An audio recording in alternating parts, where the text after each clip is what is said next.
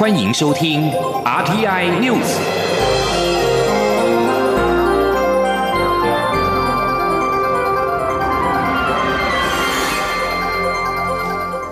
听众朋友您好，欢迎收听这节央广主播台提供给您的 RTI News，我是张顺祥。中央银行下周将举行今年最后一次的里监事会议，各界也关注这次央行的里监事会议应该会锁定打房、新台币的汇率跟利率等议题。不过，央行七号下午突然对媒体发出临时通知，由央行总裁杨金龙亲自的主持。由于距离例行性的里监事会议不到十天，引发高度关注。而为了稳定国内的房市，杨金龙宣布四大措施，包括了针对公司法人、自然人购置住宅贷款全面的启动成数的限制。至于为了避免囤房跟囤地，央行也限制购地贷款，而且史无前例出手逼建筑业释出余屋，余屋贷款全面降到五成。今天央广记者。陈林信报报道。回为十年，中央银行再次宣布启动台湾国内全面性的不动产贷款针对性审慎措施，包括新增全国公司法人购置住宅贷款限制，第一户贷款成数最高限制为六成，第二户含以上最高贷款成数为五成，且都没有宽限期。另外也新增自然人第三户含以上购置住宅贷款限制，最高贷款成数为六成，也没有宽限期。至于为避免建商囤房囤地，央行也新增借款人购买都市计划划定的住宅区及商业区土地贷款限制，且应减负具体新建计划，最高贷款成数为六点五成，并保留其中一成带动工新建后使得拨贷，且史无前例出手逼建筑业是余屋，新增余屋贷款限制，且最高贷款成数为五成。由于央行下周就将举行例行性的里监事会议，为何选在里监事会？议前就紧急宣布管控房市的措施。央行总裁杨金龙表示，行政院在十一月三号就推出健全国内不动产的方案。既然已经是政策，央行也希望尽速推出，以符合社会期待。杨金龙说：“我们希望呢，能够达到第一个，就是说让房价呢能够温和的一个逐渐的成长，和温和的一个成长，房价。”房价各位都也知道哦，它就有几年的一个 cycle，哦，我们也希望你看看哈，就上一波也是一样的，上去了以后呢，它就慢慢慢慢的哦，上去了以后呢，就慢慢的下来，它有几年的时间了，哦，那我们也是是希望就是说，它是慢慢的上去啊，慢慢的下来，soft landing。对于目前国内房市是否过热，杨金龙认为此波较二零零九年至二零一零年时温和。此次房价上升主要是台商回台投资，因此包括南科、中科所在地区、台中、新竹和桃园等地的不动产都较热，和上一波集中在双北市不同。根据央行的统计，目前国内银行购置住宅贷款及建筑贷款走高，今年十月底银行不动产贷款占总放款比重为百分之三十五点。九接近历史高点的百分之三十七点九。至于自然人及公司法人购物贷款持续增加，部分案件甚至有贷款成数偏高、贷款利率偏低以及贷款期过长等现象。且购地贷款部分借款人利用银行资金进行养地囤房，与无贷款也有授信条件过于宽松等现象。且这些授信甚至达到八成。央行表示，在各金融机构授信规。范宽严不一，难以达成执行的成效下，才决定订定一致性规范，以利国内银行遵守。中央广播电台记者陈林信鸿报道。国家通讯传播委员会 NCC 在十一月十八号决议，对中天新闻台不予换照，中天不服，向台北高等行政法院申请假处分。法院认定原处分并没有对中天造成重大损失或者是急迫的危险，在七号驳回了申请。对此，总统府发言人张敦涵回答媒体询问时表示，总统府尊重司法，不评论司法个案。国民党则表示，面对广大收视群众的权益受损，NCC 竟然无所作为。希望全民记住这个日子，更呼吁民众与国民党站在一起，共同捍卫新闻跟言论自由，维护台湾引以为傲的民主以及多元价值。中天新闻台则将提起抗告，并且表示这一天是中天新闻四百七十五名员工最沉痛的一天。全员会坚守岗位到最后，为广大观众守护新闻自由到底，期盼司法还我们一个公道，司法加油。而台北高等行政法院的合议庭表示，本案尚无定暂时状态假处分的必要，全案还可以抗告。记者陈国维报道。中天新闻台现有执照将在十二月十一号到期。国家通讯传播委员会 NCC 日前决议不予续照。中天电视公司向法院申请假处分，请求法院在诉讼确定前裁定 NCC 暂时许可换发中天新闻台的卫星广播电视执照，以及假处分案确定前 NCC 不得许可或同意其他业者运用第五十二频道。台北高等行政法院七号裁定驳回。北高行庭长程怡仪。表示，合议庭认为，就此等争议的解决，并无法由申请人或相对人目前市民的状态，就能论断原处分的合法性是否明显有疑义，或是明显没有疑义。因为本件的申请是定暂时状态的处分，它是属于保全的程序，也就是一种提供暂时权利保护的制度，具有时间上的急迫性。必须是在有限的时间内做出决定，所以本院依据申请人以及相对人目前所提供的资料，没有办法马上就认定原处分是显然违法的。北高行也指出，因申请人在取得原执照时就知悉六年期满后未必即可获准换发执照的规定，并得依此预估在经营时应投注的人事及设备等成本，所以换照申请未获准许，实为申请人可以预见的情况。况且中天还能以原有人员、设备持续经营广播电视节目制作、发行等事业，或以中天综合台、中天娱乐台等执照持续盈利，因此难认原处分。对申请人已造成重大损害或急迫危险，程依怡说，法院也考量新闻媒体属于社会公器，其使用及发展应受国家政策与主管机关依法监督。本件申请若予准许，形同申请人借由假处分程序回避国家对于卫星频道事业换照监理的规范。至于频道运用方面，法院认定 NCC 依据卫星广播电视法所核发的执照，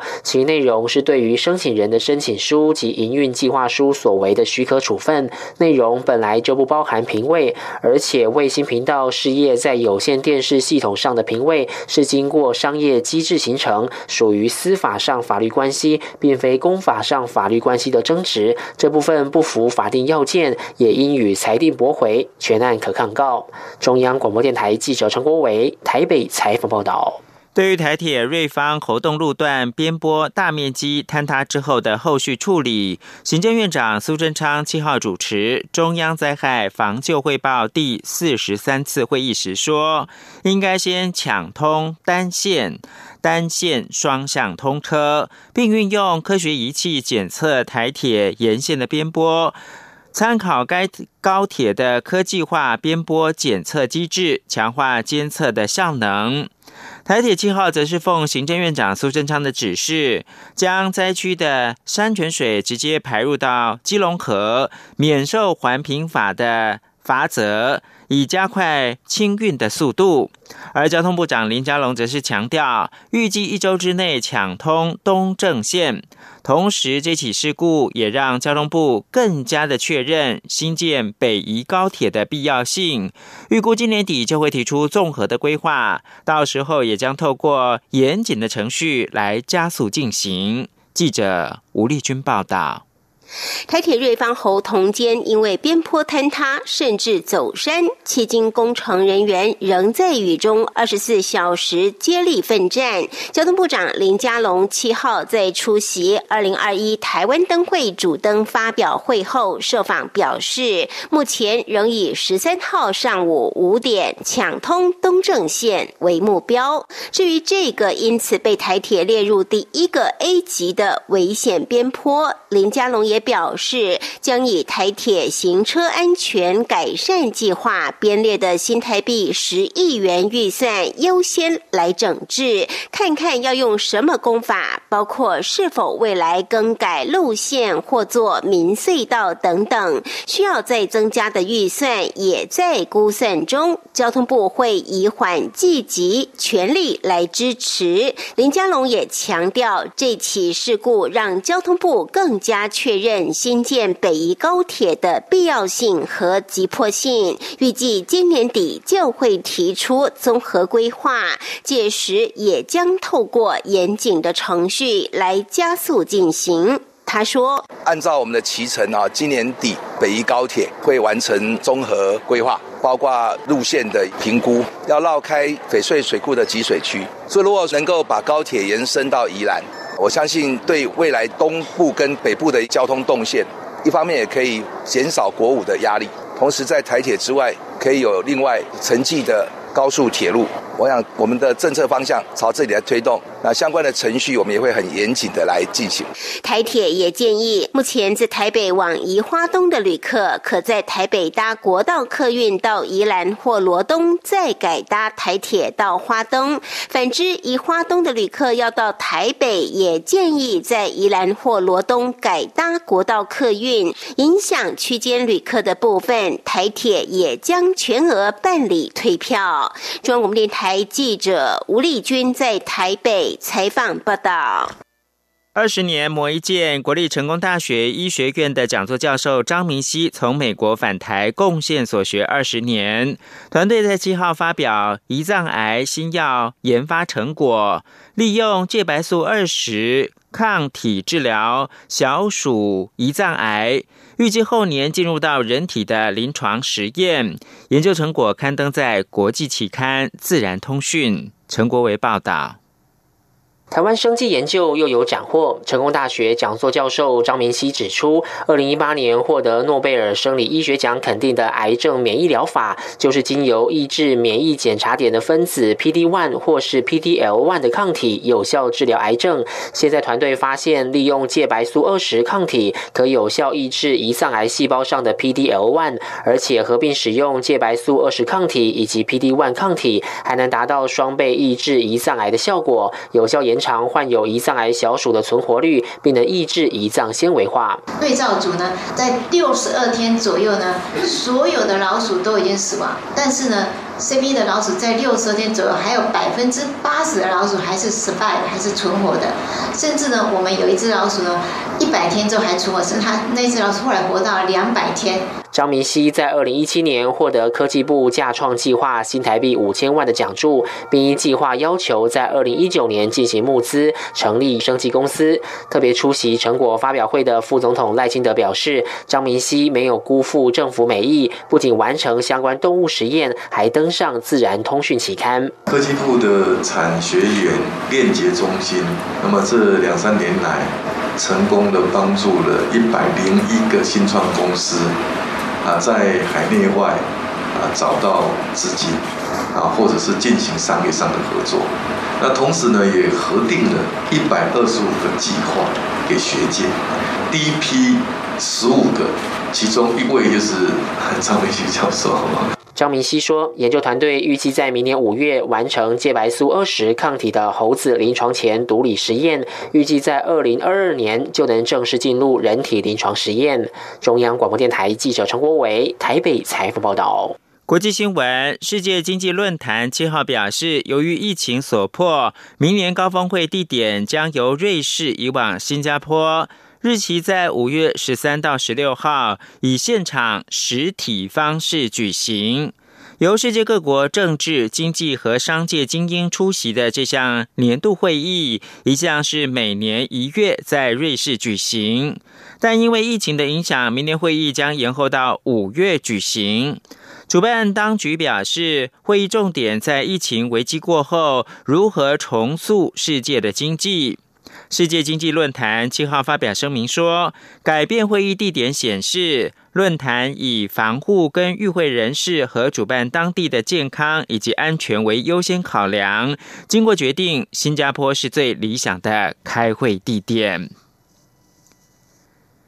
消息人士透露，英国首相强生和欧盟执委会主席范德赖恩七号透过电话商谈，双方在英国脱欧之后的贸易协议并没有结果。强生将亲自前往比利时布鲁塞尔，以尝试在最后关头达成协议。这名消息人士说，强生和范德赖恩进行电话交谈，大概九十分钟之后。英方要求暂停。后来，一名欧盟官员表示，电话不会再接通，到此为止。强生和范德赖恩随后发表简短声明，表示，由于双方在渔权、公平贸易规定以及贸易协议执行机制三大问题上面依然是严重分歧，因此达成协议的条件并不存在。尽管僵局依旧，双方最高层计划会面仍被视为是好迹象。不过，英国政府一名高层消息人士七号也表示，虽然谈判尚未结束，但自四号以来即无任何的进展，因此英国无协议脱欧是很有可能发生的事情。中央广播电台。是阳光。穿透了世界之窗是阳光，环绕着地球飞翔。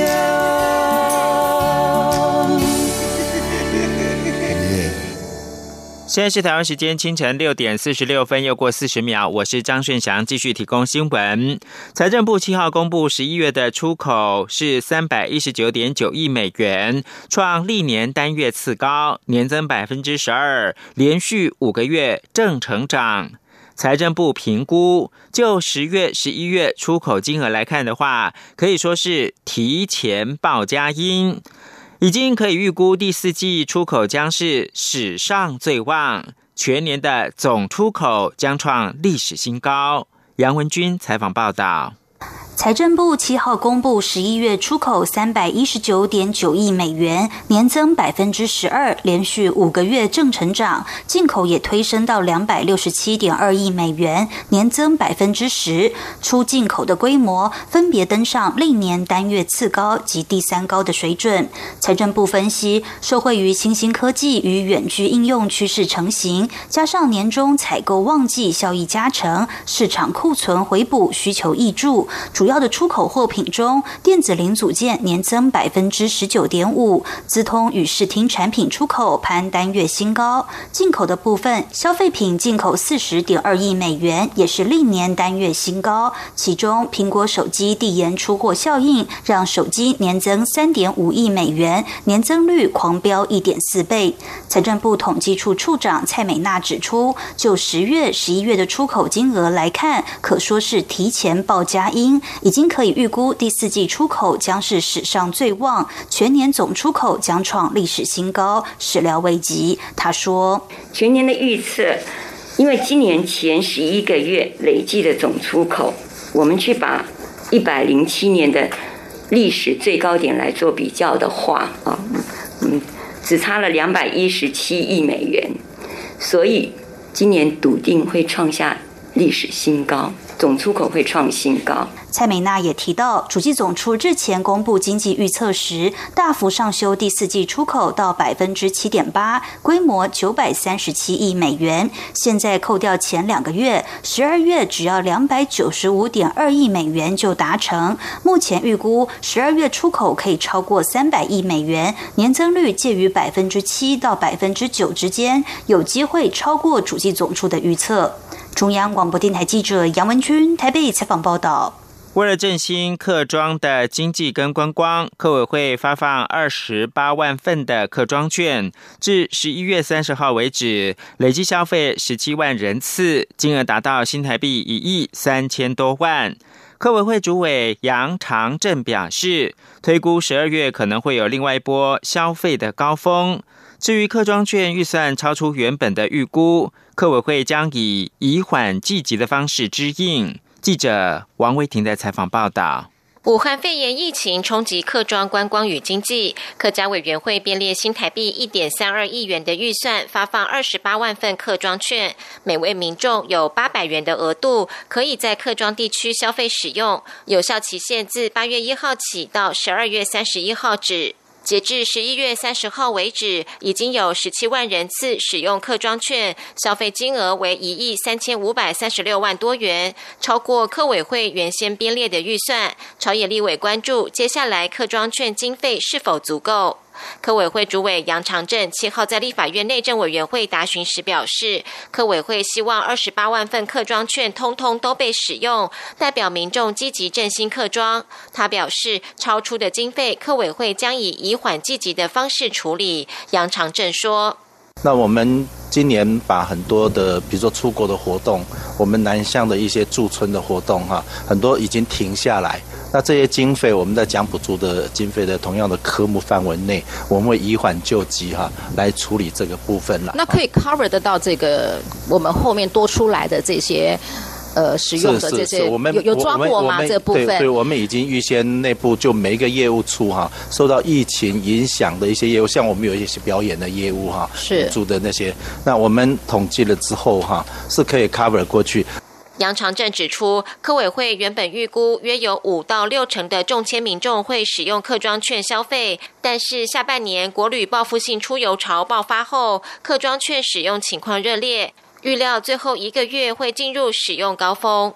杨长镇预估客庄券经济效益有十到十五亿元。朝野立委追问是否可能延长使用期限，或者推出第二波的客庄券。他表示，这部分由行政院统筹评估。若行政院再推出新一波的振兴计划，客委会一定会参与。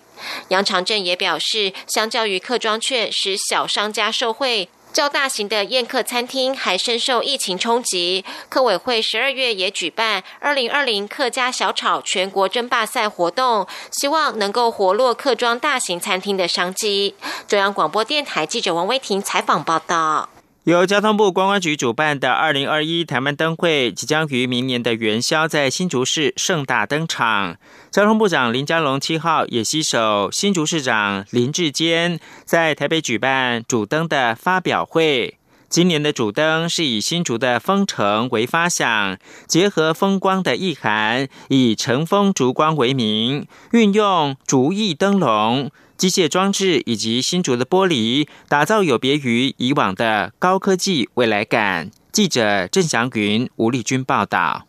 二零二一台湾灯会即将于明年二月二十六号到三月七号于新竹市城区盛大登场。交通部长林佳龙、新竹市长林志坚、观光局长张习聪、圆山饭店董事长林玉生和中华电信董事长谢继茂等，也在七号于圆山饭店共同揭开明年主灯乘风烛光的造型。林志坚表示，二零二一台湾灯会突破了。许多与过去不同的地方，包括是在四平方公里的旧城区，结合古迹群与光影艺术的城市型灯会，打造光烛封城的意象。他说：“那这是一个未来风的主题哦，包括了三个最最有科技感、最有艺术感，还有最有时尚感。”林佳龙也表示，台湾灯会即将迈入第三十二年，而他从今年的台中灯会。就开始推动灯会二点零，希望结合科技与文化来呈现台湾灯会，而新竹就具有非常好的条件。他说：“所以这一次的灯会主灯啊，也特别希望能够结合光影艺术跟光学科技，而竹科就是台湾科技的心脏。”啊，那能够把这个文化融入，所以这一次的整个设计艺术啊，我们把它导入到地景美学，啊，而且结合在地的特色，包括产业以及各种文化。那我相信这个主灯。会呢带来轰动。二零二一台湾灯会主灯是由知名科技艺术家团队豪华朗基工打造，以新竹风城为发想，运用一百零八根竹子打造的竹艺灯笼，再利用机械装置呈现如风一般的律动，并以新竹闻名的玻璃为素材，展现不同以往的高科技未来感。未来将于主灯区景华公园。打造十五公尺高的模拟风洞艺术装置，白天时是做壮观的竹艺动力雕塑，静态优雅；入夜后即幻化为华美的祈福律动之光，缤纷热闹。希望借此为台湾祈福，也为全世界祈福。中央广播电台记者郑祥云、吴丽君在台北采访报道。三年前从台北市立动物园，三个月前从台北市立动物园脱逃的南美小食蚁兽妈妈小红找到了。台北市立动物园表示，小红有些脱水的状况，身上有几处的小伤口，体重也比原来少了一公斤。经过兽医师跟保育员的照顾，目前生命迹象稳定。记者江昭伦报道。今年九月一号，台北市立动物园的小食蚁兽妈妈小红背着六个月大的小食蚁兽红豆上演离家记，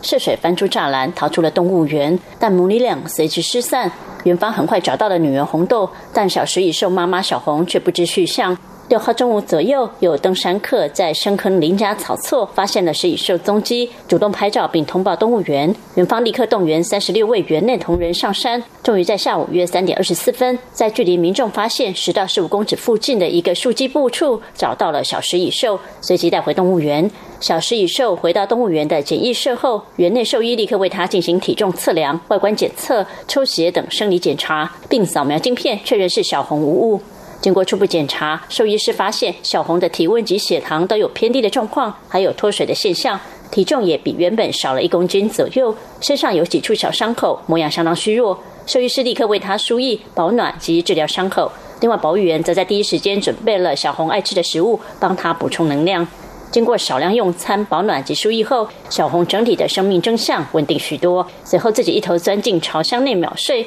结束这趟意外的秋季旅行。动物园发言人曹先少说：“目前我们来看的话，就是外部的身体的各种样貌，呃，四肢之间有一些擦伤啊，抓。”那个一点痕迹，但是没有大伤啊。那这些伤口呢，我们必须要能够请兽医师慢慢帮他做一点关注，相信是会恢复。那进食的状况跟体温的状况，在今天早上的时候，温度已经就回到了三十五度 C，所以这一点也是往好的方向发展。在夜间呢，我们为了安全起见，我们也请我们兽医师同仁留呃，就是留守，同时晚上注意他的状况。由于是员外带回，依照检疫规定，预计小红至少要待在检疫室一个月的时间，确认没有任何传染性疾病的风险，同时生理指数稳定，才会让她回到热带雨林区。至于女儿红豆，因为已经断奶，可独立生活，所以不会因为妈妈不在而受到影响。虽然找回了失踪的小食蚁兽妈妈，但动物园内一只两岁大的母石虎菲菲日前也挖洞跑了，到现在都还没有寻获。